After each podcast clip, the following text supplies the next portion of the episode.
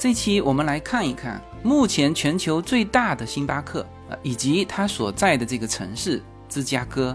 我们去芝加哥的时候是去年的这个时候，当时是因为 Yuna 要参加一个全美的一个击剑比赛。那么之前在我们所有的旅行计划里面是没有安排芝加哥的，因为芝加哥在我们的眼中啊，因为它位于五大湖区域。那么五大湖区域现在在美国有另外一个词叫做铁锈地带啊，比如大家所知道的底特律就在芝加哥旁边。然后我们看过很多美国的黑帮的影片啊，包括蝙蝠侠都在芝加哥拍摄。所以，芝加哥原先给到我们的印象啊，是一个没落的、颓废的，甚至感觉有一些危险的地带。那么，事实呢，是完全颠覆了我原来的看法。芝加哥是美国的第三大都会区啊，第一大是纽约，第二是洛杉矶，第三就是芝加哥啊，第四是迈阿密啊，这些地方我们都去过了。芝加哥的这个地理位置，有人拿中国的一个城市跟它比，哪个城市呢？就是武汉。芝加哥的这个地理位置啊，就属于美国的交通枢纽。首先，它在的位置是中心地带，然后呢，它的铁路、公路、航空啊，甚至是金融、期货、商品交易都是中心。在美国，它是第三大都会区，在全球都排在第七位。芝加哥除了它本身在五大湖区域啊，成为美国最早发展起来的，通过五大湖的水运形成的庞大的一个工业产业链。除了这个之外呢，一八四八年密西根湖和密西西比河的伊利诺伊密西根运河这条运河的开通啊，直接把五大湖区域通过密西西比河贯穿了美国的南北。一直延伸到路易斯安那州的新奥尔良，那这个河道成为了十九世纪美国最重要的一个航道。这个是往南的，往东也是在一八四八年，芝加哥的第一条铁路开始修建。这条铁路一直通到东部和纽约、费城啊，当时最繁华的、最重要的这些城市相通。然后就是大家非常熟悉的六十六号公路，芝加哥是起点，终点在加州的洛杉矶。对，就是我们这里。当然，无论是水路、铁路还是公路，其实芝加哥都是就是美国东西南北中转的一个交通枢纽。那因为这个得天独厚的地理优势，所以芝加哥除除了十九世纪的这个制造基地之外，啊，它还是全球非常重要的一个金融中心啊，也是美国第二大商业中心区。无数美国银行的总部都设在芝加哥，所以芝加哥整个城市的风格、它的发达程度，以及现在这种大都市群的这种繁华程度。和我之前感觉的这种铁锈地带啊，完全不一样。呃，这个是我们去芝加哥的主要目的哈，是陪优娜去参加这个击剑比赛。呃，这个击剑比赛全美是有排名的，也就是可以拿到积分。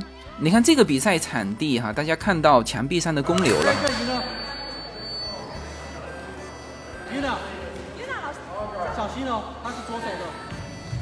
这个就是公牛队的训练场，芝加哥公牛队应该提起芝加哥，大家就会想到的这个球队。你你想办法去打他的剑，打他的剑。当然，优娜是参加他这个年龄组的比赛。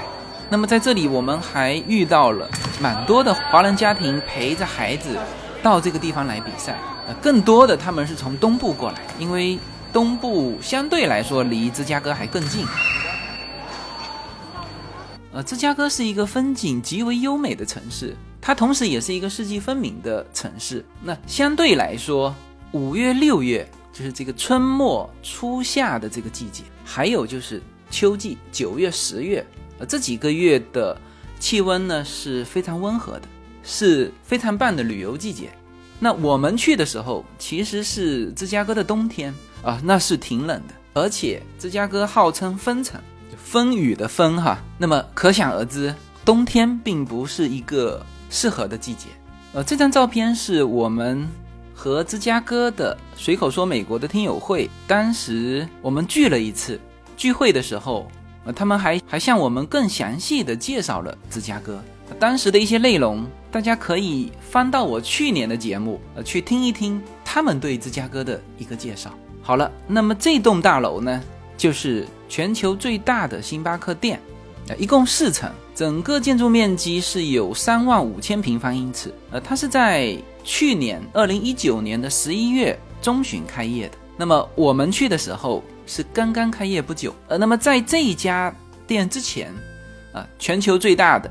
星巴克店是在上海，但是这家店的面积是上海的一点五倍。大家可以跟着我当时的这个记忆啊，来参观一下这个全球最大的星巴克店。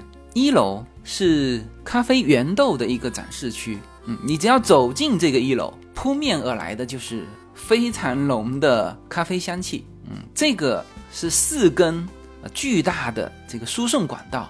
这根输送管道呢，是贯穿了整个建筑，一楼到四楼，各个楼层之间运输这个咖啡原豆，通过这个输送管。二楼呢，是一个烘焙坊，里面呢都是就刚刚烘焙好的这个面包。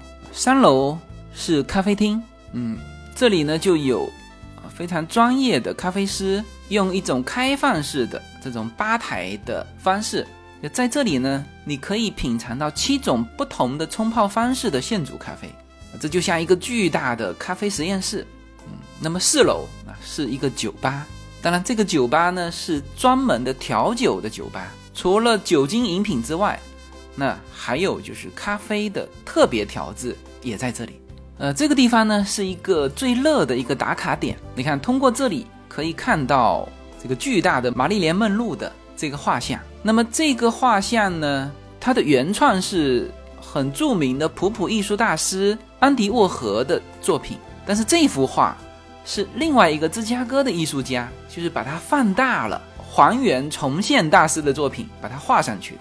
当然，你如果到那边哈，你可以带一些就是他们专属的纪念品回来。你看，像这种杯子，那就只有在这家店有卖，包括这个壶。你看，它的这个牌子啊，是一颗星下面一个 R 的，这就是芝加哥这一家星巴克的专属的纪念品，其他的店没有卖的。啊，当时在这个位置可以拍到整栋楼的内部，但是我也很感慨，就是一家卖咖啡的，能够把企业做到。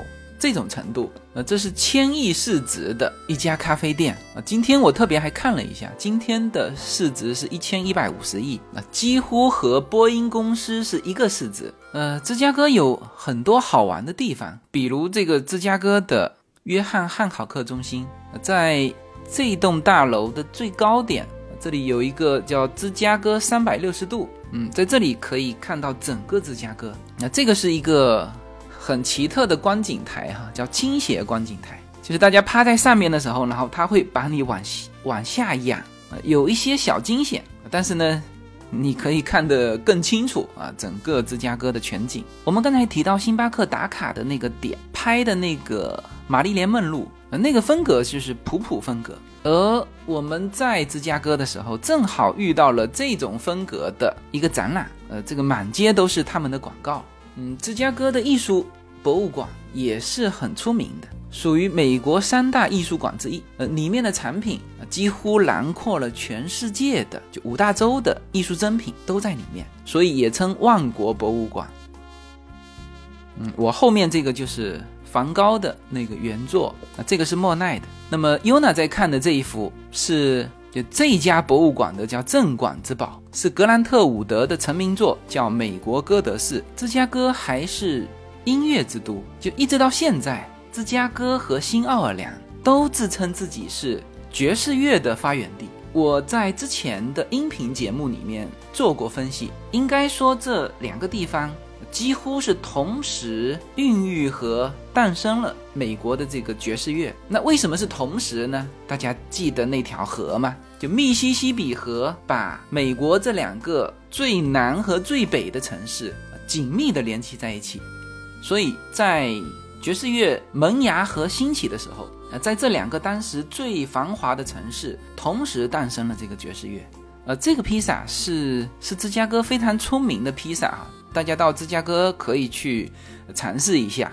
呃，就是这个牌子，这杯子上的这个牌子。我们之前就看到这么厚的饼啊，叶子是本来没有这个食欲的。那我是坚持，那一定要去品尝一下。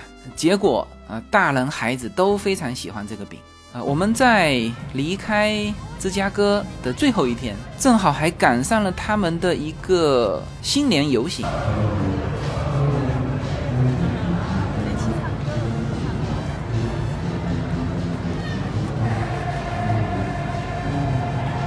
好吧，那芝加哥呢是一个非常全面的一个城市。那作为旅行的话呢，它既有非常棒的城市风貌，非常美的夜景，也有它深厚的文化底蕴。它的博物馆、它的建筑、它的爵士乐，以及那个全球最大的星巴克，啊，都值得你前往芝加哥一趟。记住，它最佳的旅游季节就是四月到六月。或者九月到十月，好，那最后呢，在芝加哥这一家最著名的酒吧，叫 Homes of Blues，用一段呃最具芝加哥风格的爵士来结束这一期的节目。As you stand by me.